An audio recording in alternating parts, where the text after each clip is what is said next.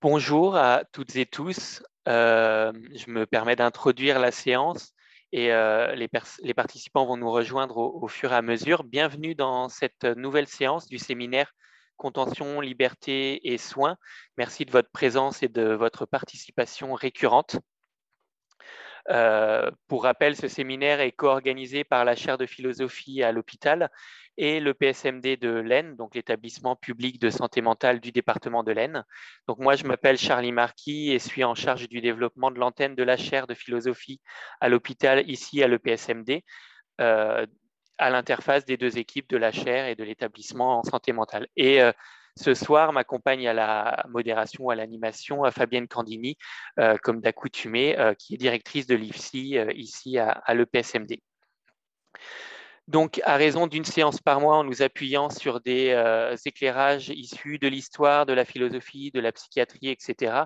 Depuis octobre 2022, ce cycle est revenu sur les enjeux éthiques, déontologiques et sociaux qui entourent les usages de la contention et plus largement la relation au sujet de soins en psychiatrie. Et euh, les sept... Hop, pardon. Les sept euh, précédentes séances sont accessibles sur le site de la chaire de philosophie, donc les discussions et les débats ne sont pas retransmis et ce soir, ce sera également le cas. Nous accueillons Agatha Zielinski, maître de conférence en philosophie au Centre Sèvres, bonsoir, à Paris, dans le département d'éthique biomédicale. Je vous laisserai euh, vous présenter euh, de manière plus complète. Donc, vous allez tâcher euh, ce soir de nous éclairer euh, ou de poursuivre l'éclairage de la problématique de la contention par l'articulation entre autonomie et vulnérabilité. Merci en tout cas d'avoir accepté notre invitation. Et pour rappel, à l'ensemble des participants. Nous introduisons cette séance par la conférence d'Agatha euh, Zielinski d'une euh, durée d'une heure environ, puis nous poursuivrons pour une heure d'échange avec les participants au séminaire et vous serez euh, toutes et tous invités dans un premier temps à réagir et poser vos questions par écrit ici sur le chat. Et nous clôturerons cette séance à 19h30. Je vous laisse la parole, Agatha Zielinski. Merci, merci beaucoup pour cette introduction. Merci de m'avoir sollicité pour euh, la conférence de ce soir. Alors, euh, j'avance un petit peu sur des œufs parce que je connais très mal le milieu de la psychiatrie. J'ai eu l'occasion de, m'y intéresser euh, notamment comme formatrice auprès de personnel soignant. Mais mon terrain, un petit peu mon terrain clinique à partir duquel je réfléchis, c'est plutôt la, fin de vie et les soins palliatifs. Donc, c'est un tout autre horizon. Et du coup, c'était vraiment un challenge, euh, c'est ça un challenge pour ce soir de réfléchir, de réfléchir avec vous euh, sur ce terrain de la psychiatrie et cette question de la contention, alors qui est quand même un sujet euh, de toute façon omniprésent dans le, dans le milieu du soin. Et lorsque j'étais maître de conférence à l'université de Rennes, le, CHU avait eu tout un groupe de travail sur la réflexion éthique autour de la contention. Donc, c'est quand même un petit peu euh, un terrain que j'avais exploré. Je vais vous proposer euh, d'aborder euh, l'éclairage, de, je vais vous proposer un éclairage sur cette question de la contention à travers l'articulation entre autonomie et vulnérabilité dans la relation de soins. Euh, pour commencer, pour nous mettre un petit peu en jambes euh, ensemble, je, vais vous proposer un petit, euh, c'est pas vraiment ludique, mais un petit exercice. je vais vous montrer une image là sur, le, sur la diapo suivante. Je vais vous poser une question et puis je vais vous demander mentalement, ou d'ailleurs par le chat si vous le souhaitez, de répondre le plus spontanément possible à la question que je vais poser. Alors, je retrouve la technique. Voilà. Alors voilà, sur ce tableau, est-ce que ces deux personnages vous paraissent être plutôt du côté de la vie ou plutôt du côté de la mort? Réponse spontanée, n'hésitez pas à écrire. Euh, je vous laisse réagir un petit peu. Alors, euh, je ne vois rien venir, mais je vous spoile le truc en vous disant que massivement, ah, quel que soit le public euh, auquel je présente euh, cette image, que ce soit des, étudiants en début de parcours ou des professionnels soignants euh, déjà bien aguerris, la réponse spontanée qui vient le plus massivement, c'est ils sont plutôt du côté de la mort. Alors du coup, ouais, ouais, bah, je vois que vous, dans vos réponses, là, vous êtes super nuancés, c'est bien, c'est génial, merci beaucoup. Alors, bah, je vais tenir compte de ce, que, de ce qui apparaît dans le chat, merci. Euh, alors, je demande souvent, je demande, mais pourquoi la mort? Alors, la première réponse qui vient, c'est le côté, euh, c'est noir, c'est sombre. Alors voilà, pourquoi le noir, c'est la mort? Ah, bah, c'est la couleur du deuil. Ah oui, mais c'est la couleur du deuil euh, en France, en Occident. Il y a des pays où la couleur du deuil, c'est le blanc. Ok, d'accord. Alors après, la réponse qui vient, c'est que le personnage qui est à droite, là, sur l'écran, il a une tête de cadavre. On dit pourquoi? C'est quoi une tête de cadavre? On ne voit pas ses yeux, il est creusé, d'accord? Et puis, et puis, ah, ah oui, c'est pas mal. Il y a quelqu'un qui dit la vie qui accompagne la mort. C'est intéressant, je l'avais encore jamais eu comme ça, celle-là. Et puis, et puis souvent, il y a quelqu'un qui dit là, ce personnage-là, il, a, il a un rictus ça, fait penser à, la mort. je ne sais pas très bien pourquoi le rictus fait penser à la mort, mais du coup, on commence à se dire, mais un rictus, qu'est-ce que c'est en fait? Est-ce que c'est il y en a qui disent, bah, c'est un, sourire bizarre. Alors, on travaille là-dessus. Qu'est-ce que c'est un sourire en fait? Bah, C'est l'expression de quelque chose qu'on éprouve, qu'on ressent en réaction à quelque chose qu'on perçoit dans notre environnement. Alors, réagir à quelque chose qu'on perçoit dans son environnement, c'est presque la définition de, base, la définition la plus élémentaire de la vie. Après, les choses s'enchaînent. Quelqu'un l'a remarqué dans le chat, c'est la vie parce qu'il y a un repas. Donc effectivement, là où il y a de la, de la nourriture, de l'alimentation, on est bel et bien du côté de la vie. Et puis, si on regarde ces personnages de plus près, euh, on regarde en fait qu'effectivement, ils sont l'un et l'autre en train d'interagir avec leur environnement, parce que l'un et l'autre sont en train de regarder dans la même direction. C'est ce que je trouve génial d'ailleurs dans la composition du tableau, parce que nous, on ne sait pas à quoi ils réagissent, on ne sait pas ce qui. En fait, ils sont en train de, sourire tous les deux. On ne sait pas ce qui les fait marrer, mais voilà, on est pris dans leur histoire là. Donc, ils sont tous les deux dirigés vers quelque chose, orientés vers quelque chose. Et même en fait, celui dont on a dit au départ qu'on ne voit pas les yeux, effectivement, on ne voit pas ses yeux, mais il a un regard au sens où il est orienté vers quelque chose. Et puis, vous voyez que tous les deux font exactement le même geste, là, comme ça, euh, ce qui laisse entendre qu'ils sont non seulement en interaction euh, avec un environnement, mais peut-être aussi en interaction l'un avec l'autre. Vous savez, c'est un petit peu ces théories de l'empathie où on dit quand, quand on est en empathie avec quelqu'un au niveau euh, neuro, on a tendance à prendre la même posture que la personne. Donc ces deux personnages, ah, ils sont morts de rire, on ne l'avait encore jamais faite celle-là, merci. ouais, quand il y a du rire, il y a de la vie. Euh, alors voilà, quand je fais ça avec mes étudiants, après coup, je leur dis, bon, alors qu'est-ce qu'on vient de faire en fait avec ce tableau? Alors ils disent, bah, on, a, décrit, on a approfondi, on a... En fait, on est passé d'une première impression à un avis, un regard un peu plus élaboré on est passé de euh, quelque chose qu'on peut nommer un préjugé. Vous savez, étymologiquement, préjugé, c'est euh, pré, c'est avant, et yudicare, c'est réfléchir. Donc, c'est avant de réfléchir. En fait, c'est quelque chose qu'on fait tout le temps, d'avoir un, avis sur une personne, une situation, euh, avant de réfléchir. Ça, c'est spontané, ça, on n'y peut rien. En revanche, ce qui relève de nous, de notre volonté, c'est de ne pas en rester à un premier regard. Donc c'est de passer d'un premier regard à un deuxième regard qui est un petit peu plus nuancé, un petit peu plus approfondi. Et en fait, c'est ce que je vais vous proposer de faire d'abord sur la vulnérabilité. Alors, si... Ah oui, euh, ouais, je ne sais pas si vous le voyez, là, le titre du tableau, il atteste bien que les personnages sont vivants. C'est un tableau de Goya. Le titre, c'est deux vieux mangeant une soupe. Ils sont vieux, mais ils ne sont pas morts.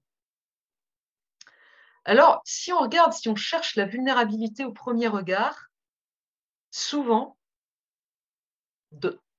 à l'hôpital, alors pas dans tous les établissements, et sans doute pas dans votre établissement que je regrette de ne pas voir en vrai, euh, mais souvent, euh, je dis, je dis souvent aux étudiants, imaginez E.T. qui entre dans un établissement, je dis E.T. parce qu'il ne sait pas dans quoi il est. Donc il y a un couloir, il y a des portes, et puis il y a une porte qui est entrouverte. E.T. va passer sa tête et qu'est-ce qu'il va voir? C'est-à-dire qu'est-ce qu'on voit sans savoir où on est? Très souvent, on voit une personne qui est debout et l'autre qui est assise ou couchée. Ce que je veux dire par là, c'est que très souvent, au premier regard, on va percevoir et croire, on va construire une croyance qui nous dit que la vulnérabilité, elle est du côté de celui qui est assis ou couché et qu'on va bien sûr identifier comme étant le patient, la personne malade. Mais voilà, si on passe de ce premier regard à un regard un peu plus élaboré, euh, on est amené à se demander est-ce que la, vulnérabilité dans la relation de soins, elle n'est que du côté du patient? Est-ce que euh, on est condamné d'une certaine façon à penser de façon asymétrique la relation de soins? Et puis, dans le contexte qui nous occupe ce soir, euh, est-ce qu'on peut définir, ne serait-ce que partiellement, la contention comme une limitation de l'autonomie pour cause de vulnérabilité C'est-à-dire pour euh, éviter cette vulnérabilité de la personne qui serait une mise en danger de soi, bien euh, éviter une vulnérabilité de l'entourage qui serait éviter la mise en danger d'autrui. C'est un petit peu la problématique de ce soir. Finalement, est-ce que la contention, c'est limiter l'autonomie à cause d'une certaine forme de vulnérabilité? Or, pourtant, et c'est là où on va entrer dans le deuxième regard, la vulnérabilité, elle fait partie de la condition humaine. Donc, ce que je vous propose dans un premier temps, c'est de faire un petit parcours pour changer de regard sur la vulnérabilité, ce qui nous amènera aussi à faire un petit peu le même exercice à propos de l'autonomie. Et puis ensuite, on réarticulera ça avec euh, ce thème de la contention et cette euh, invitation qui est faite, si j'ai bien compris la, la, démarche du séminaire, à aller vers ou à s'interroger sur un sujet se contenant lui-même. Alors la vulnérabilité, qu'est-ce que c'est? La vulnérabilité, c'est être exposé, c'est l'étymologie de la vulnérabilité. Euh, mais peut-être vous avez déjà vu tout ça, peut-être que vous connaissez tout ça par cœur. Là, je, je m'avance sur des œufs. Charlie, faites-moi signe. Est-ce que.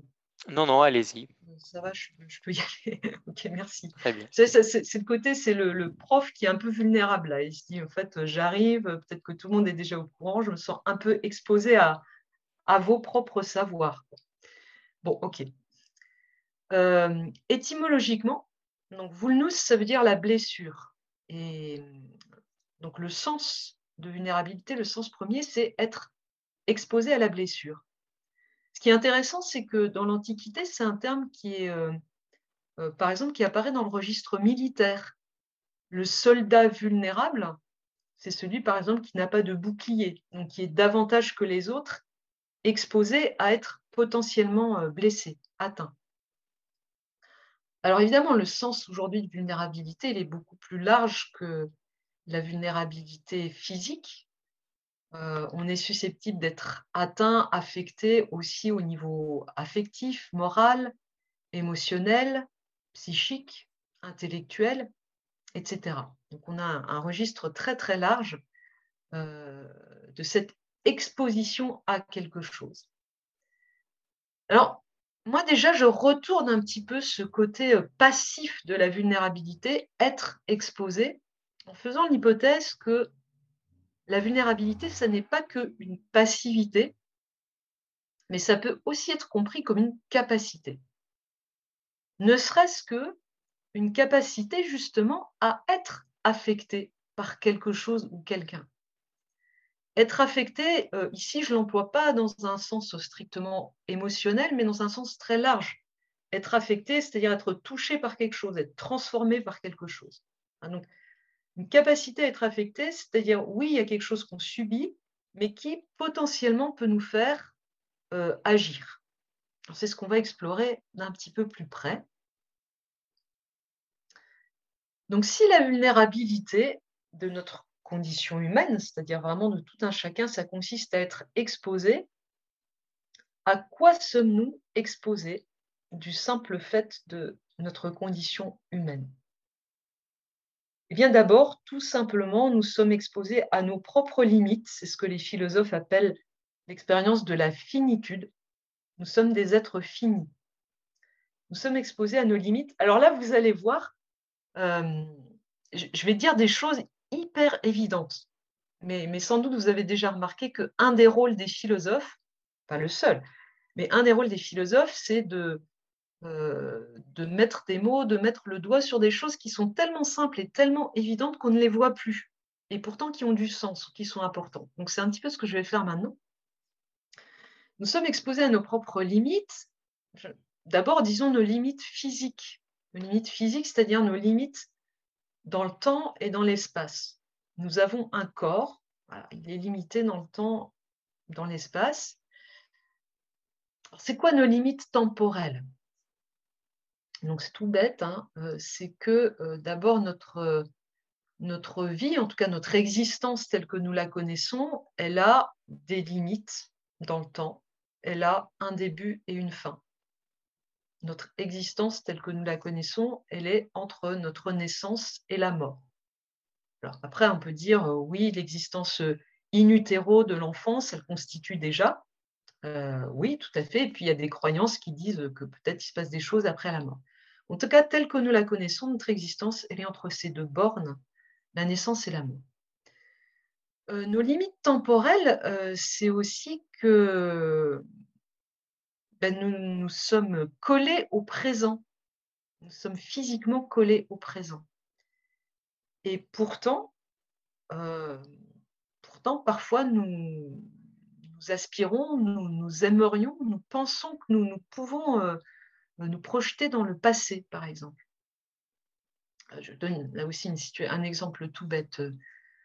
Euh, mettons que hier, je me suis disputée avec, euh, avec quelqu'un, avec une personne très proche. Et, puis ça m'occupe depuis hier, je suis omnibulée par ça, je, suis sans cesse en train de me dire Ah oui, mais si je pouvais retourner à ce moment, on a commencé notre discussion, je ne me comporterai pas comme je l'ai fait, je ne lui dirai pas ça et euh, je ne serai plus aujourd'hui dans cette espèce de, malaise sur ce qui s'est passé. Euh, bien encore à une autre échelle, vous savez, c'est quand on dit euh, Ah, c'était mieux avant, ce qu'on appelle la nostalgie. Ce que je veux dire par là, c'est que rationnellement, nous savons très bien que nous ne pouvons pas retourner dans le passé, mais qu'il y a en nous une tendance à vouloir y retourner tendance. Euh, bon, pareil pour le futur, hein, je, sais pas, je peux dire, euh, j'aimerais bien savoir euh, à quoi ressemblera le monde dans dix ans, mais je suis condamnée à me projeter par imagination, mais je ne peux pas y aller. D'ailleurs, la science-fiction joue beaucoup avec ça, évidemment. Nos limites spatiales, là aussi, un truc tout bête, bah, une illustration, c'est que, en théorie, j'aurais vraiment préféré être physiquement présente à prémontrer, mais étant donné que j'avais une réunion cet après-midi jusqu'à une certaine heure, je ne peux pas être à deux endroits à la fois. Nous n'avons pas le don de bilocation ou d'ubiquité. Euh, je ne peux pas être à deux endroits à la fois, je ne peux pas, euh, je peux pas, je peux pas voler, je peux pas. Voilà, c'est les limites, euh, les limites physiques, les limites de mon corps. Mais voilà, de la même façon que je disais, il y a une rationnellement, nous le savons bien, mais combien de fois nous surprenons-nous Et peut-être peut-être vous, à cet instant, vous vous dites, oui, bon, alors je suis bien content d'être assis là devant mon, ordinateur ou ma tablette, mais en même temps, j'aimerais bien être à la piscine ou j'aimerais bien où il y a une séance de cinéma. On aimerait bien être à plusieurs endroits à la fois, même si, évidemment, nous savons rationnellement que ce n'est pas possible. Il y a cette tendance. Ensuite, les limites de nos facultés rationnelles, là aussi des évidences. Notre connaissance, notre savoir est limité. Nous ne savons pas tout. Nous ne sommes pas omniscients. Et là encore, combien de fois, euh, parfois il nous arrive de nous comporter comme si on était omniscient. Vous savez, des fois, quand on veut avoir raison dans une discussion, on va être très affirmatif, même sur des choses dont on n'est pas très très sûr. On se comporte comme si on savait. Euh, la volonté. Alors, euh, peut-être on peut tout souhaiter, mais on ne peut pas tout vouloir au sens de choisir c'est Aristote qui fait cette, cette, distinction que je trouve très éclairante. Il dit qu'il y a des choses qu'on peut souhaiter, mais qu'on ne peut pas décider, qu'on ne peut pas choisir. Ben, par exemple, on peut souhaiter être immortel, mais on ne peut pas choisir d'être immortel. C'est juste que ça n'entre pas dans notre réalité. Euh, ou bien euh, on peut souhaiter euh, la victoire du Paris Saint-Germain à tel prochain match de foot, mais on ne peut pas le vouloir, puisque ça ne dépend pas de nous même notre volonté est limitée, notre mémoire, n'en parlons pas, nous oublions. Et puis notre imagination, certains soutiennent que notre imagination est infinie, illimitée. Mais pourtant, notre imagination, elle ne, euh, elle n'imagine, elle ne construit, elle ne fabrique que à partir de choses connues. Vous savez, par exemple, une licorne, c'est un être imaginaire. Mais c'est quoi une licorne? C'est une image fabriquée, une image mentale fabriquée à partir de, un cheval, une corne. Donc nos facultés rationnelles elles-mêmes sont limitées. Euh, vous avez remarqué que je, jouais un petit peu en disant nous savons que nous sommes limités, mais nous avons tendance à, croire savoir, au fond, à croire que nous sommes tout-puissants. Nous, nous, savons que nous ne le sommes pas, mais nous avons cette espèce de tendance que certains nomment un fantasme de toute puissance. Or, être exposé à nos limites, c'est peut-être être d'abord être exposé à notre non toute puissance. C'est-à-dire que peut-être la première expérience de vulnérabilité, enfin la première pas chronologiquement, mais peut-être fondamentalement, euh, c'est d'être exposé à une blessure narcissique au sens de je ne suis pas tout puissant. La vulnérabilité comme exposition à notre non toute puissance et à quelque chose à quoi, au fond, euh, nous résistons, ou une partie de nous résiste. Voilà, nous sommes aussi exposés aux événements, c'est-à-dire tout simplement à ce qui arrive et qu'on n'a pas prévu, donc sur quoi on n'a pas de prise, pas de maîtrise. Et puis nous sommes exposés à autrui, et c'est un point que je voudrais un tout petit peu développer. Nous sommes exposés à autrui, c'est ce que j'appelle la dimension relationnelle de la vulnérabilité. Et vous voyez que je le mets là aussi du côté de, la capacité. La vulnérabilité, c'est aussi notre capacité à être affecté par autrui. Alors aujourd'hui, par exemple, le terme d'empathie je ne sais pas s'il faut dire à la mode, mais en tout cas, il fait partie du registre de la formation formation initiale, formation continue des personnels de santé. Euh, voilà, on pourrait dire que l'empathie, elle, s'enracine dans cette capacité à être affectée, touchée, euh, transformée euh, par autrui. Évidemment, par la souffrance d'autrui, mais pas seulement, peut-être même juste par l'existence de quelqu'un, de toute personne, au fond.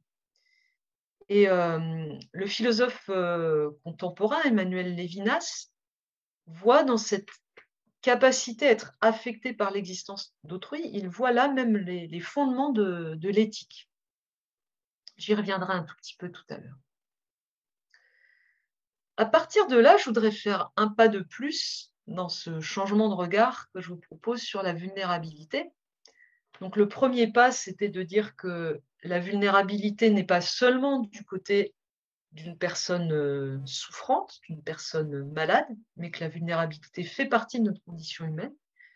Je vais faire un pas de plus en vous proposant euh, cette hypothèse que la vulnérabilité, plus exactement la reconnaissance de notre propre vulnérabilité, peut être considérée comme une vertu. Alors une vertu, c'est un, un, vieux mot, c'est un mot de la philosophie euh, de l'Antiquité. Peut-être aujourd'hui, on pourrait parler d'une attitude éthique. Alors, vous voyez que euh, dans ce premier pas, enfin l'articulation entre ce premier pas et ce deuxième pas, là, sur le changement de regard, euh, c'est d'une part que voir que la vulnérabilité fait partie de la condition humaine, c'est-à-dire qu'elle est aussi bien du côté du patient que du côté du soignant ou de l'accompagnant, eh bien ça nous amène à reconsidérer cette asymétrie initiale de la relation de soins. Je faisais le geste comme ça, il y en a un qui est debout, l'autre qui est assis ou couché, euh, puisque le soignant, l'accompagnant, est aussi exposé à ses propres limites, aux événements et puis à autrui, notamment à la personne qu'il rencontre dans la relation de soins. Donc, cette euh, reconnaissance d'une vulnérabilité commune, elle nous permet de nuancer cette asymétrie initiale de la relation de soins et euh, d'y mettre un peu de nuance ou de balance. Et il me semble que c'est intéressant de, ressavoir, de savoir donc que à la fois notre savoir, notre savoir-faire, notre pouvoir d'être au service des patients sont limités, et puis que le patient lui-même nous affecte parfois malgré nous. Alors ça, c'est quelque chose justement sur quoi le philosophe euh, Emmanuel Lévinas a, construit un peu, a élaboré sa, pensée, sa pensée philosophique, euh, avec cette idée que la vulnérabilité, alors il n'est pas focalisé sur la relation de soins, Lévinas, il pense vraiment l'existence humaine en général, mais ça me paraît intéressant de le transposer en quelque sorte à la relation de soins. Euh, donc, il va dire que dans toute relation, nous sommes exposés et donc susceptibles d'être affectés par l'existence des autres, par l'existence de chaque autre, l'existence d'autrui. Et euh, cette, euh, cette capacité, j'allais dire, cette capacité affectante d'autrui, c'est ce qu'il appelle, c'est ce qu'il rassemble sous le concept de visage. C'est sans doute pour ça que Lévinas a quelques, j'allais dire, quelques succès euh, auprès des, soignants, des professionnels de santé, parce que ce concept de visage, ça, parle beaucoup. Le visage d'autrui qui m'appelle, bah, ça dit vraiment quelque chose de la relation de soins. En fait, juste pour préciser, je ne sais pas s'il y a des lecteurs de Lévinas parmi vous, mais euh, je trouve que son concept de visage est intéressant, notamment parce que c'est un concept, c'est-à-dire le mot visage sous la plume de Lévinas décrit beaucoup plus que simplement la figure. Ça désigne vraiment l'existence d'autrui en tant qu'elle est elle-même vulnérable, en tant qu'elle est singulière, en tant qu'elle m'adresse un appel, un appel euh, éthique, un commandement. Alors Lévinas, sous sa plume, c'est l'appel éthique, c'est le commandement, et il rejoint là les, un peu les, fondamentaux de, euh, de la morale, disons, euh, le commandement ne me tue pas. Ce que je lis sur le visage d'autrui, c'est ne me tue pas, au sens de ne me tue pas physiquement, ne me tue pas symboliquement, c'est-à-dire ne me fait pas de mal, mais aussi ne, m'humilie pas. Il y a toute cette dimension de violence symbolique dans le, le commandement ne me tue pas. Et euh, Lévinas résume ça dans une formule que je trouve intéressante. Il dit que autrui a un pouvoir sur moi, mais ce n'est pas un pouvoir par force, ce n'est pas un pouvoir qui vient d'une puissance, au contraire, c'est un pouvoir qui vient de sa vulnérabilité. Ce qu'il désigne par une autorité désarmée, c'est ça qui est intéressant, mais impérative. Moi, je pense que c'est quelque chose comme ça qu'on éprouve dans la relation de soins, c'est-à-dire c'est la vulnérabilité de l'autre, qu'elle soit physique, psychique, qu'elle soit euh, momentanée, accidentelle ou chronique, euh, durable. Euh, voilà, c'est cette vulnérabilité qui exerce sur moi un appel, un appel à l'aide ou un appel à, me tenir là, un appel à offrir une présence peut-être plus largement.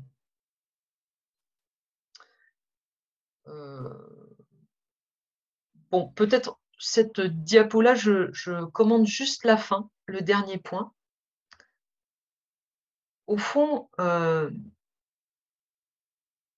pourquoi est-ce que la reconnaissance de ma propre vulnérabilité dans la relation de soins quelque chose d'intéressant pour la relation de soins Eh bien, ne serait-ce que parce que cela nous permet de nous rencontrer à un certain niveau d'égalité.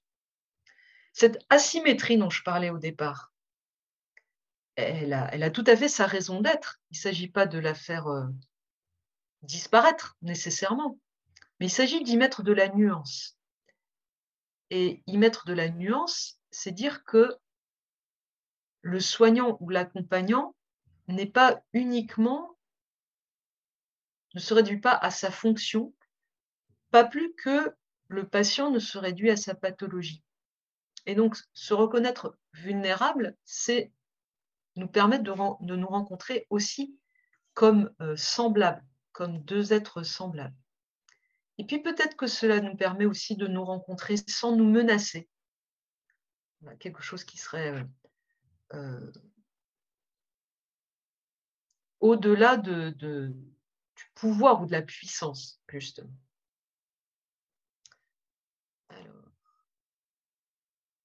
Ah ben voilà, c'est en fait cette diapo-là qui, qui, un petit peu qui rassemble un petit peu ce que je cherchais à dire.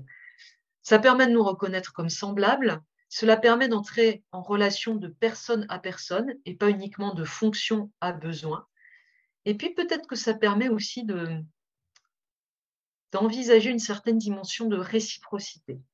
J'y reviendrai. Donc, au fond, la relation de soins, c'est la rencontre. C'est pas seulement ça, mais c'est aussi la rencontre de deux vulnérabilités. Et voilà. Et pour finir sur ce point de la vulnérabilité, encore un pas de plus. Est-ce qu'on peut, c'est une hypothèse, est-ce qu'on ne peut pas dire que la reconnaissance de ma propre vulnérabilité peut être une attitude éthique, c'est-à-dire quelque chose qui aide au fond à la relation. Alors là, je, pour parler de la, reconnaissance de ma vulnérabilité comme d'une vertu, je fais un petit tour du côté du bon vieil Aristote, qui est un des théoriciens de, la vertu comme attitude éthique, et qui nous définit la vertu euh, par ces quelques éléments-là que je, que je mentionne. Il dit euh, la vertu, c'est une disposition. Donc, c'est un comportement, mais c'est une attitude qui va, qui va s'adapter à une situation. C'est quelque chose qui s'apprend par expérience. Lire des livres ne suffit pas, ça peut aider, mais ça ne suffit pas. Et puis, il y a aussi cette définition que je trouve tout à fait intéressante, euh, assez simple, mais vraiment intéressante, euh, de la vertu comme un, juste milieu, où, il dit encore une juste mesure, quelque chose comme voilà, une, ligne de crête à, tenir entre, deux extrêmes. Alors, euh, euh, il donne plusieurs exemples. Un exemple assez simple, c'est euh, quelle est la vertu du soldat? C'est-à-dire, qu'est-ce qui fait qu'un soldat est un bon soldat? Aristote nous dit tout simplement, la vertu du soldat, c'est le courage. Elle nous dit qu'est-ce que c'est le courage? C'est un, juste milieu, une, juste mesure entre un, défaut, un manque de courage d'un côté et un excès de courage de l'autre côté. Alors qu'est-ce que c'est le, défaut, le manque de courage? C'est la lâcheté. pourquoi est-ce qu'un soldat lâche n'est pas un bon soldat? Ben, Il va fuir, il ne va pas aller au combat, il ne va pas faire son métier de soldat. Qu'est-ce que c'est de l'autre côté l'excès de courage? C'est la témérité. Et là encore, qu'est-ce qui fait qu'un soldat téméraire ne va pas bien faire son métier de soldat? Ben, il, va prendre des risques, il va exposer sa vie, il va exposer la vie de sa troupe. Euh, voilà. Donc, entre la lâcheté et la témérité, il y a cette espèce de juste mesure d'attitude adaptée qui permet de bien faire son métier de soldat, qui est le courage. Donc voilà, l'hypothèse que je vous soumets, que je vous propose, c'est que la reconnaissance de ma propre vulnérabilité serait une vertu. Un juste milieu, alors un juste milieu entre quoi et quoi? Voilà, si, on était en présentiel, là, je, vous solliciterais voilà, pour réfléchir. ce serait quoi le, l'excès et le défaut par rapport à cette reconnaissance de la vulnérabilité? ben, ce que je propose, si, si j'arrive à faire fonctionner le... Ah ben non, ce que je propose, j'ai pas de diapo là-dessus, mais... Ouais, là c'est Charlie qui me dit, j'en suis à la moitié du temps, là, faut carrément que j'avance. Merci Charlie. ouais, mon, mon idée c'est que euh, la vulnérabilité, ce serait une, une, euh, un juste milieu entre l'impuissance et, le fantasme de toute puissance sur lequel j'insistais tout à l'heure. L'impuissance, euh, c'est quand je dis non, là, là, je ne peux pas, et ça m'empêche d'agir. La toute-puissance, c'est sûr, ça m'empêche pas d'agir, mais ça m'empêche d'agir de façon ajustée, parce que justement, je ne suis pas dans le réel, je suis dans l'imaginaire, je suis dans, je suis dans autre chose. Quoi. Donc, vous voyez, tout à l'heure, je vous disais, la, la vulnérabilité, c'est ma non-toute-puissance. La vulnérabilité comme ma non-toute-puissance, c'est ce qui me permettrait, c'est ce qui ne m'empêche pas d'agir, mais ce qui favoriserait une action ajustée. Et pour terminer sur ce point, euh, voilà, je fais aussi l'hypothèse d'une vulnérabilité qu'on pourrait appeler contenante. La reconnaissance de notre vulnérabilité, en quelque sorte, nous contient dans le monde. C'est-à-dire justement dans cette juste mesure, cette forme de réalisme, un réalisme qui nous préserve et de la démission, l'impuissance, et de la démesure, l'ubris, comme disaient les Grecs, c'est-à-dire la, la toute-puissance qui met complètement à côté de la plaque. Voilà, et puis ce serait une vertu dans la relation de soins, et pour le soignant ou l'accompagnant, et pour le patient. Pourquoi? Parce qu'elle nous tient ensemble dans la condition humaine. voilà, vous voyez, elle nous contient dans le monde et elle nous tient ensemble. Là, je joue un peu sur l'étymologie de contenir avec ce, ce cum, tenir avec, tenir ensemble. Peut-être que, mais là, je n'ai pas le temps de développer ça, donc je, lance ça juste pour votre réflexion. Euh, peut-être que des éthiques de la sollicitude, euh, par exemple sous la plume de, Paul Ricoeur, nous permettraient de, penser justement une fonction contenante de la relation, la sollicitude comme fonction contenante de la relation. Mais j'y reviendrai un petit peu vers la fin. Alors, mon deuxième point, c'est de quelle autonomie parlons-nous Puisqu'il me semble comprendre que dans la perspective de ce séminaire, il s'agit au fond de, de redonner le plus possible d'autonomie aux patients, un peu comme si l'autonomie était euh, ce qui était contraint, limité par la contention. Et, il me semble comprendre que l'un des questionnements ou l'orientation du séminaire, c'est comment euh, tenir le plus possible d'autonomie du patient, quitte à retravailler la notion de contention. Alors, OK, mais de quoi on parle quand on parle d'autonomie? Est-ce qu'on parle de ce petit personnage de Folon qui euh, vole comme ça tout seul euh, dans un horizon qui est, qui est vide de monde? Ou est-ce qu'on parle d'autre chose?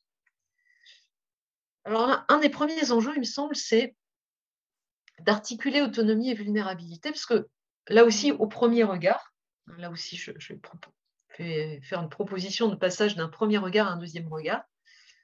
Euh, au premier regard, l'autonomie, elle est du côté de l'indépendance et la vulnérabilité, elle est du côté de la dépendance. Or, on est dans un contexte contemporain où on a vraiment une revendication contemporaine de l'autonomie comme indépendance et autodétermination. Hein, c'est le c'est mon choix, j'y ai droit. Je résume un petit peu cette tendance contemporaine par ces deux slogans. Euh, or, il me semble qu'il y a un vrai enjeu à ne pas opposer autonomie et vulnérabilité, et peut-être même à ne pas opposer indépendance et dépendance.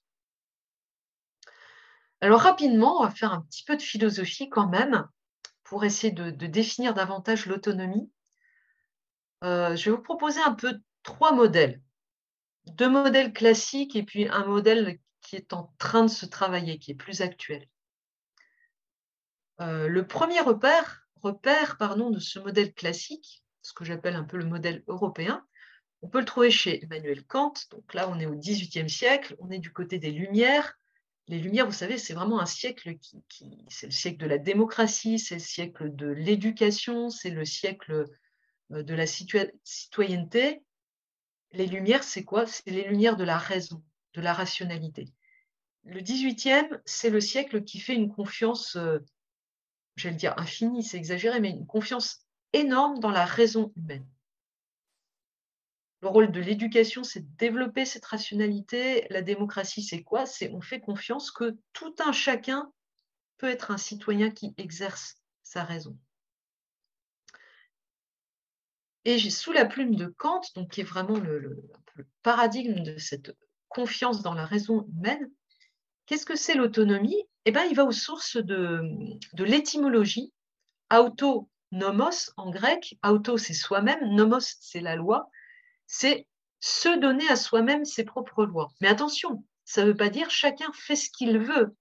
Ça ne veut pas dire chacun fait ce qui lui plaît. Puisque précisément, quand euh, distingue, voire oppose ce qui me plaît, qui est centré sur moi, mes intérêts propres, mon bon plaisir, et la raison, qui est justement cette capacité humaine qui est universelle, universalisable. Donc, se donner à soi-même ses propres lois, ça veut dire, sous la plume de Kant, obéir à la raison, obéir à ce que m'indique la rationalité. Autrement dit, euh, être autonome, c'est choisir librement, mais c'est-à-dire choisir selon la raison.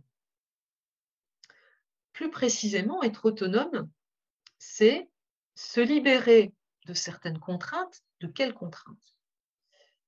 Eh bien, c'est se libérer de la contrainte potentiellement exercée par autrui sur moi. Jusque-là, je pense qu'aujourd'hui encore, on est à peu près d'accord avec Kant. Mais on dit autre chose qui est, j'allais dire, moins tendance aujourd'hui, moins à la mode, euh, quand on dit que être autonome, c'est aussi me libérer de la contrainte exercée sur moi par mes propres désirs, par mes impulsions, par mes intérêts propres. Et là, je pense qu'aujourd'hui, on est moins d'accord parce que justement, on a tendance à dire que faire mes propres choix, c'est les faire selon ce qui me plaît ou selon mes propres intérêts. donc là, je pense que euh, c'est cette limite justement entre Kant et ce qu'aujourd'hui on appellerait l'autonomie. Donc, pour Kant, il y a vraiment ce critère de la rationalité avec cette idée que la rationalité est universelle et que lorsque je fais un choix selon la raison, c'est un choix qui devrait pouvoir être valable pour l'humanité tout entière. C'est ce dans quoi s'enracine d'ailleurs la morale de Kant, la responsabilité euh, morale de Kant. Évidemment, là, on a tout de suite envie de poser une question à Kant, c'est Ok, mais sommes-nous des êtres purement rationnels? Et nous savons que nous ne le sommes pas. Bon, à vrai dire, hein, à vrai dire, il faut que je sois honnête avec la philosophie de Kant. Kant lui-même sait très bien que nous ne sommes pas des êtres purement rationnels. Et c'est justement pour cela qu'il développe euh, l'autonomie d'une morale euh, formelle. Mais ça, je ne vais pas du tout développer ça. Mais en tout cas, à suivre Kant, on a quand même envie de pointer ça en disant, écoutez, mon cher Kant, et je pense que le contexte dans lequel nous parlons euh, pointe d'autant plus que nous savons bien que l'être humain a du mal, pour plein de raisons, à être euh, rationnel. Deuxième modèle classique, c'est ce que j'appelle le modèle anglo-saxon, par exemple à travers la figure de John Stuart Mill. Donc là, on est au 19e siècle. Et là, on est dans une définition de l'autonomie qui est peut-être justement plus proche de ce se revendique aujourd'hui, c'est l'autonomie comme euh, capacité à décider et agir par soi-même et pour soi-même.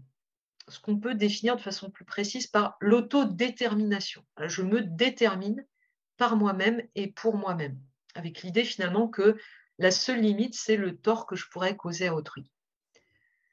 Donc, autodétermination, et puis une autre caractéristique de cette autonomie selon euh, John Stuart Mill, c'est l'idée qu'elle doit garantir une indépendance de tout un chacun à l'égard des autres et surtout peut-être à l'égard de l'État. Donc ce n'est pas l'État qui a à me dire ce qui est bon pour moi, ce qu'il faut que je fasse ou ce qu'il ne faut pas que je fasse. L'idée de l'autonomie dans, l'utilitarisme à la manière de John Stuart Mill, c'est aussi de se protéger contre les intrusions et même la bienveillance d'autrui et de l'État. L'individu est le seul apte à déterminer ce qui est bon pour lui. Donc, vous voyez, dans cette logique-là, euh, les affiches dans le métro qui nous disent euh, euh, qu'il faut manger 5 fruits et légumes par jour, c'est une aberration pour James Mill, parce que c'est l'État qui me dit ce qui est bien pour moi. L'État n'a pas à faire ça. Donc, vous voyez, autodétermination et indépendance. là, les questions qu'on a envie de poser à John Stuart Mill, c'est mais en fait, est-ce que je sais toujours ce que je veux? Est-ce que je sais vraiment toujours ce que je veux? Vous voyez, John Stuart Mill et Freud, par exemple, ce n'est pas très compatible. Ou alors, plus largement, on a envie de poser cette question à John Stuart Mill, mais est-ce que nous sommes vraiment indépendants de tout et de tous, comme le présuppose cette définition-là de l'autonomie? Vous voyez, on a deux modèles euh, dont très vite on, reconnaît à la fois les, éléments éclairants et à la fois on reconnaît les limites. Et euh, j'aimerais un petit peu les résumer dans cette diapo-là. Vous voyez, cette diapo, elle, euh, elle en quelque sorte, elle, elle distingue ou elle, met en balance deux petites formules. La formule c'est mon choix, qui me semble, qui me semble-t-il caractérise notre rapport actuel, en tout cas dans notre société occidentale de consommation, notre rapport à l'autonomie. Et puis l'autre petite formule que j'emprunte à un poète anglais, nul n'est une île. Ce que je veux dire par là, c'est que euh, on est dans une société du c'est mon choix, mais avec des présupposés qu'on peut questionner. Ce présupposé que je sais, je saurai toujours ce que je veux, mais en fait, euh, voilà, on est souvent ambivalent, nous avons des fluctuations de la volonté, je ne sais pas toujours ce que je veux, ou je veux une chose et son contraire. Il y a cette idée d'une indépendance personnelle, mais ce que je mets en avant avec cette formule de John Donne, nul n'est une île, c'est qu'aucun de nous n'est isolé. L'indépendance peut être, elle a du, sens, mais pour une part, elle est une fiction. Je, plaisante un peu souvent avec euh, mes étudiants, je leur dis, euh, est-ce que vous pouvez en fait imaginer une seule euh, action humaine ou même une seule situation humaine qui serait totalement indépendante des autres? C'est marrant parce que il y, a, deux types de réponses qui, viennent, régulièrement. Il y a une réponse qui dit bah, oui, faire mon footing tout seul sur la plage ou tout seul dans la forêt. Bah oui, mais ok, quand tu fais ton footing, tu as des chaussures en général? Les chaussures, elles ont été fabriquées par quelqu'un, tu les as achetées dans un magasin, etc. etc. Alors vient tout de suite, ah ben mais si je cours tout nu. Ah oui, si tu cours tout nu là, tout de suite, là, en ville, ça ne va pas le faire longtemps, tu vas être arrêté parce qu'il y a une loi, etc. Ou alors un, autre exemple qui est, plus, euh, plus dans la gravité, euh, c'est l'exemple du suicide. Voilà, sans doute parmi nous, il y, a, des personnes qui ont été exposées au suicide de quelqu'un, d'un proche, et nous savons très bien que la personne qui se suicide, évidemment, son geste a d'abord des conséquences pour elle-même. C'est ce qu'elle cherche. Sans même entrer dans le débat de savoir si euh, un acte suicidaire peut être ou non totalement libre, ce que je veux dire, c'est que c'est un acte qui a des conséquences aussi pour d'autres. Ah, pour l'entourage, évidemment, on pourrait dire pour la société, ça concerne la société. donc, à travers cet exemple un peu enfin plus grave, plus dans la gravité. Ce que je veux dire, c'est que vous voyez, une action qui me concerne moi, elle ne concerne jamais uniquement que euh, moi. Ah, donc peut-être plutôt interdépendance qu'indépendance. Voilà, c'est peut-être notre principe de réalité, c'est que nul n'est une île, c'est-à-dire que justement, l'interdépendance est plus notre réalité qu'une totale indépendance. Bien sûr que nous sommes pour une part indépendants mais sans doute nous ne le sommes pas absolument. Voilà donc, à l'aune de la vulnérabilité, l'autonomie n'est pas non plus du côté de la toute-puissance. Notre première expérience, notre expérience euh, en venant au monde, c'est l'expérience de la vulnérabilité et de la dépendance, et pas de l'autonomie. L'autonomie, elle s'acquiert, puis on pourrait dire d'une certaine façon qu'elle fluctue au long de l'existence, et puis, il y a aussi cette, euh, cette idée que je, trouve notamment sous la plume de Paul Ricoeur, c'est que c'est grâce aux autres que nous devenons autonomes. Donc là aussi, ce travail vers l'autonomie signe plutôt quelque chose du côté de l'interdépendance. Alors maintenant, je voudrais ouvrir vers un troisième modèle de l'autonomie, euh, une autonomie qui se donne à voir dans les capacités et dans la créativité.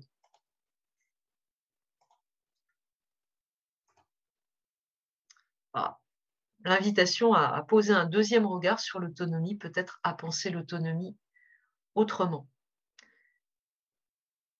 L'autonomie sous la liberté, justement pour peut-être avoir un terme plus large que le mot autonomie qui risque de nous focaliser sur le c'est mon choix, j'y ai droit, euh, l'autonomie ou la liberté du côté des capacités.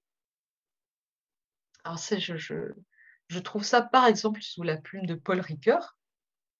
Il y a d'autres auteurs qui développent ça. Alors lui, il, met en évidence quelques capacités par lesquelles, selon lui, un sujet advient à lui-même. Je les mentionne brièvement. Capacité à répondre à la question qui suis-je La capacité d'agir, mais au sens d'introduire, de faire advenir quelque chose de neuf dans le monde. C'est très important. La capacité narrative au sens de raconter son histoire, éventuellement d'élaborer du sens à son existence, et la capacité à se reconnaître l'auteur de ses paroles et de ses actes. Là, normalement, vous allez me dire que, ouais, mais justement, en psychiatrie, toutes ces capacités-là, elles sont euh, vulnérabilisées, elles sont atteintes, elles sont susceptibles en tout cas d'être atteintes. En effet, mais ce que je trouve néanmoins important euh, sous la plume de Ricoeur, c'est euh, que toutes ces capacités, on pourrait les appeler des capacités existentielles. Et ça, c'est quelque chose qu'on peut rechercher avec des personnes, finalement, quelle que soit leur atteinte euh, psychique, mentale.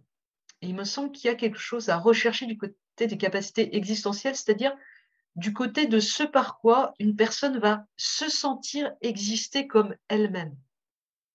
Ça, c'est quelque chose que même on peut trouver avec des personnes euh, atteintes de maladies neurodégénératives, comme par exemple la maladie d'Alzheimer, à travers, euh, j'étais très frappée au cours de stages faits dans, certains services comme ça, de, de l'impact de la musique, par exemple, sur, les personnes, ou des, odeurs.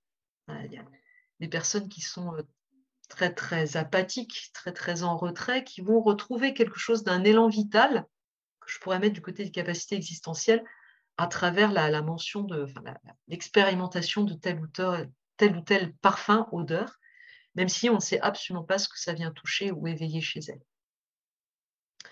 Un point important aussi euh, chez Ricoeur, c'est que les capacités qu'il mentionne ont toujours une dimension relationnelle.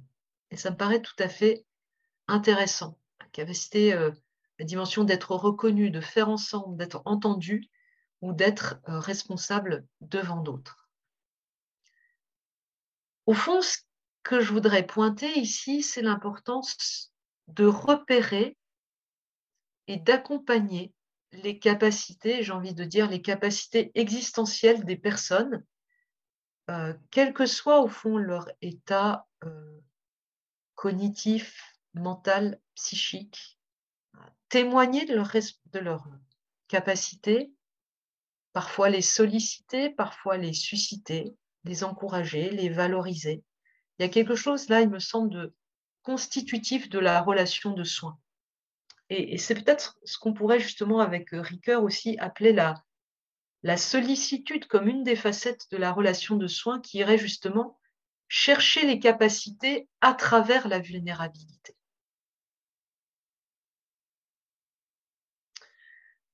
Une autre facette de ce modèle-ci de, l'autonomie, de la liberté, c'est même une autre définition de la liberté.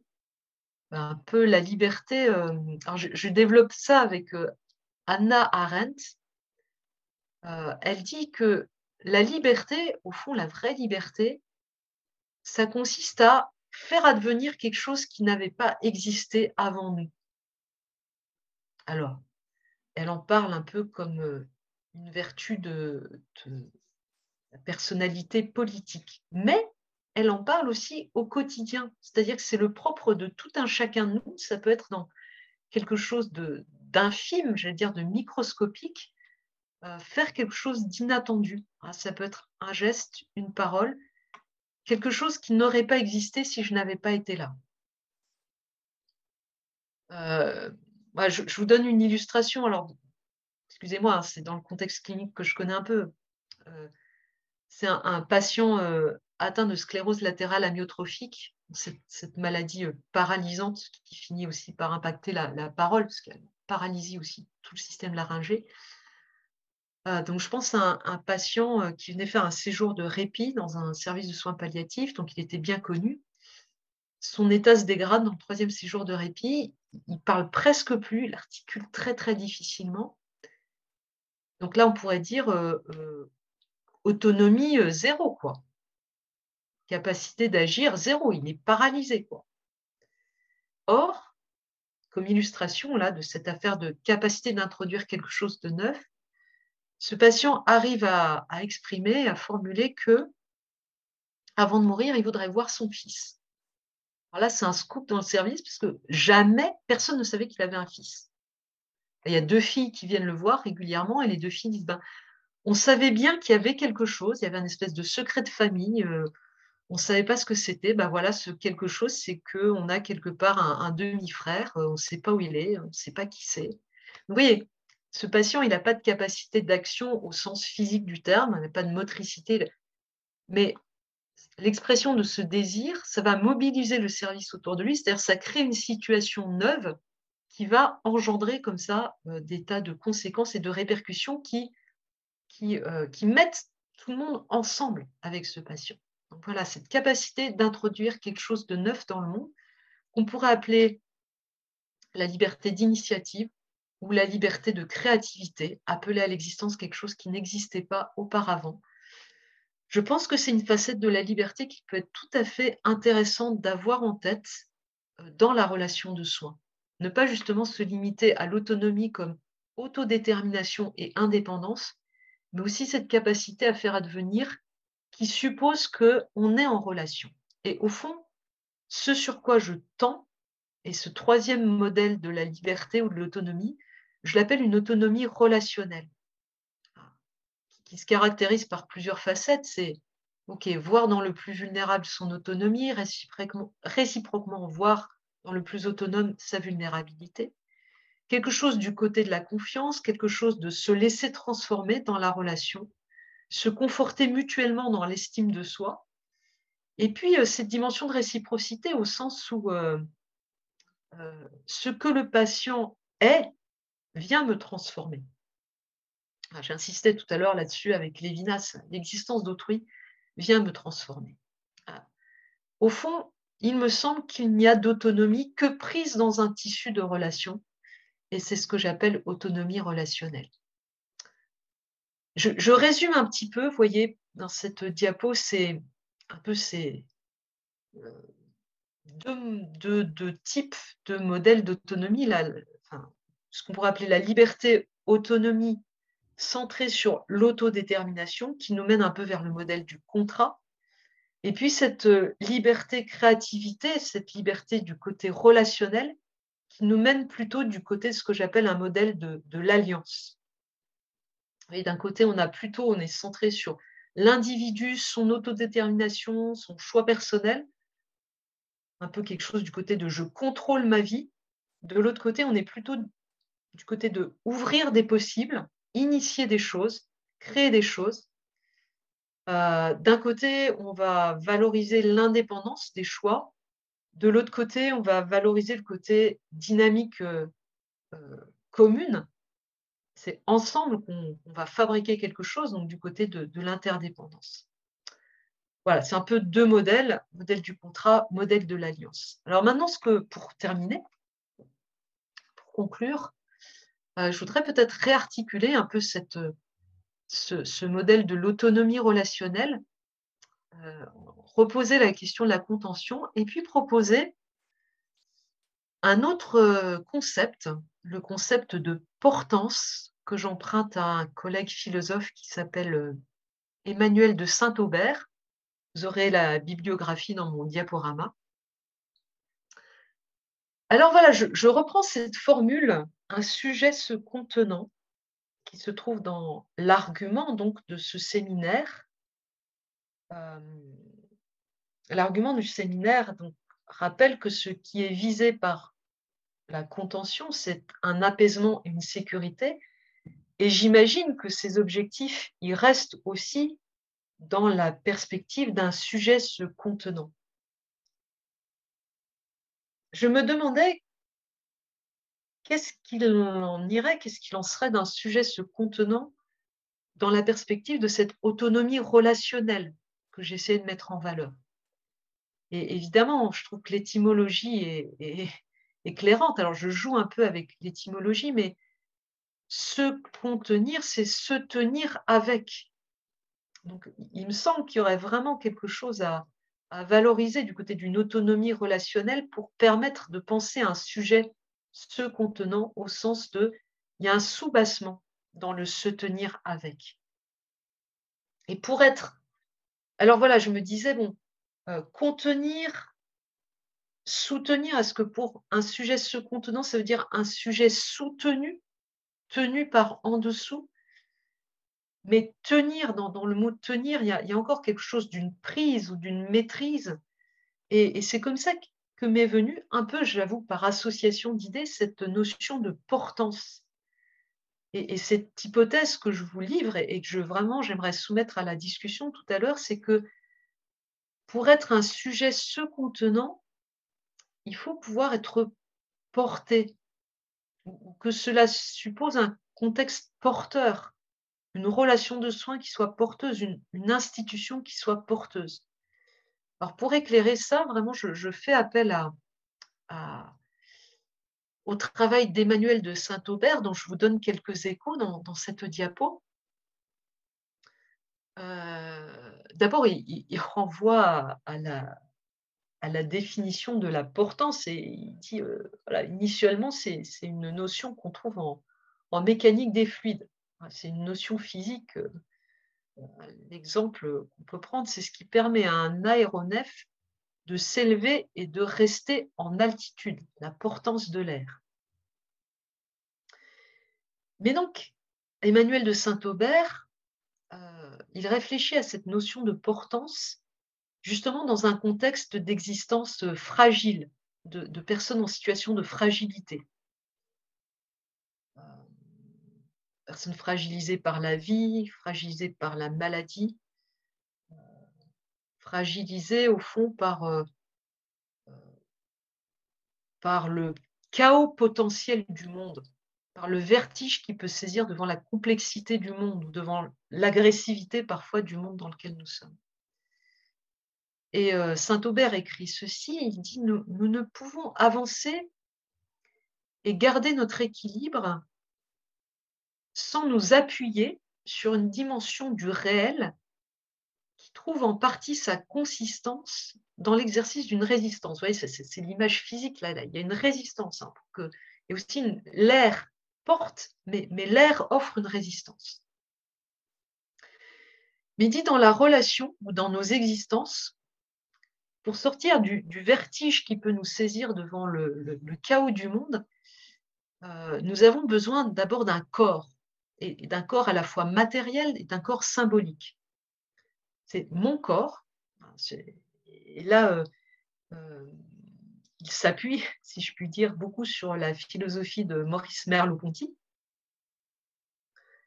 euh, au sens où chez Merleau-Ponty, le, le, corps, c'est pas juste le corps, euh, le corps biologique, c'est pas juste le corps matériel, c'est ce qu'il appelle la chair, c'est-à-dire toute notre existence qui est ouverture à autre chose que moi-même. Je suis moi en étant ouverture aux autres, au monde qui m'entoure, euh, appuie sur le corps d'autrui, c'est-à-dire la, présence, une présence fiable, je vais y revenir un tout petit peu, appuie sur un corps commun, c'est-à-dire un corps social, un corps institutionnel, ça peut être un, établissement, comment est-ce qu'un hôpital, dans son organisation, euh, porte les existences de chacun. Et puis aussi euh, le corps du monde dans lequel nous vivons, le monde comme ce qui nous tient et ce qui nous tient ensemble.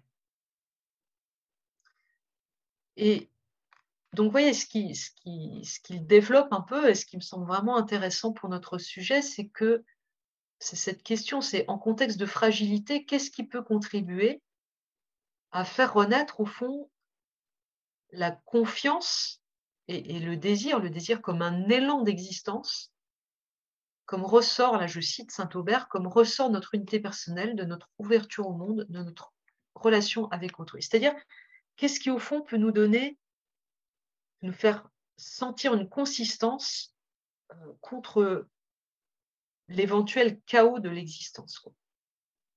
Donc il s'agit de prendre appui sur la permanence d'autrui, la permanence par, comme présence, consistance et fidélité. Alors, on l'a vu, cette permanence d'autrui, elle se donne à travers le corps, elle se donne à travers la parole.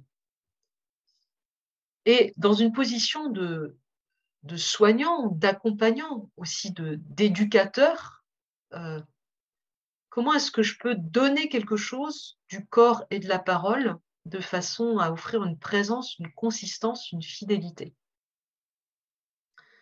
D'abord, c'est donner une place à l'autre, lui donner place, lui donner place dans, dans notre univers commun, lui donner une place symbolique, une place matérielle aussi, une place symbolique. Donner corps, c'est-à-dire aussi, c'est faire entrer en relation avec les éléments naturels et les êtres vivants. Il donne des exemples, c'est marcher ensemble, jardiner, euh, élever des animaux, c'est faire du travail manuel. Et ce qui est intéressant, c'est qu'à travers tous ces exemples, c'est une façon par le corps de sentir ce qui relie, mais aussi ce qui résiste. Euh, voilà, on parle beaucoup, par exemple, dans la, thérapie par la médiation animale, euh, euh, que des, personnes qui, n'auraient plus de limites, que ce soit des, des jeunes en errance, peut-être dans certaines pathologies d'ordre psychique, euh, se rapporter à l'animal, c'est trouver des limites par l'extérieur. C'est-à-dire, ne peut pas faire n'importe quoi à l'animal. L'animal a des besoins. Euh, l'animal euh, réagit si je fais un truc qui ne lui convient pas. Donc, ça permet, l'animal relie au monde, mais l'animal résiste aussi. tout, ce qui relie et résiste à la fois.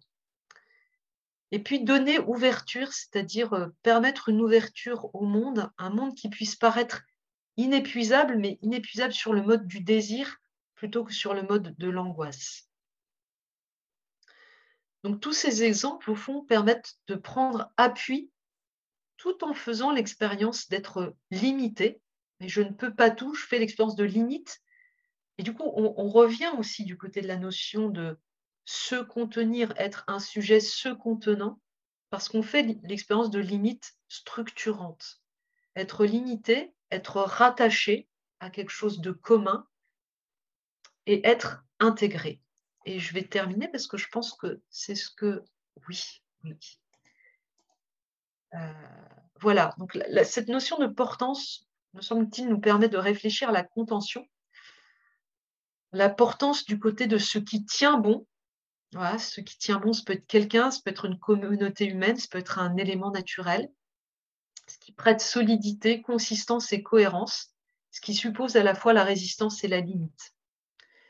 Puis l'importance, c'est ce qui nous met aussi du côté d'une certaine forme de liberté, plutôt du côté de l'autonomie relationnelle que de l'autodétermination et de l'indépendance totale. Ce qui, porte, c'est ce qui nous délivre un peu de nos entraves, ce qui nous ouvre des potentialités. Et puis on voit bien qu'on est encore une fois, dans cette vulnérabilité comme vertu, ni dans l'impuissance, je ne peux rien, ni dans la toute-puissance. C'est l'exercice d'une liberté qui s'inscrit dans une histoire commune, aussi l'histoire commune de porter et d'être porté ou d'avoir été porté. Nous avons tous fait l'expérience de la portance. C'est peut-être quelque chose qu'on pourrait se raconter. Donc voilà, ma conclusion, c'est une question que je vous soumets, c'est pour qu'un sujet s'éprouve ce contenant, ne faut-il pas qu'il s'éprouve être porté au sens de cette portance euh, euh, un peu mise en évidence ici? Je vous remercie pour votre euh, écoute, votre patience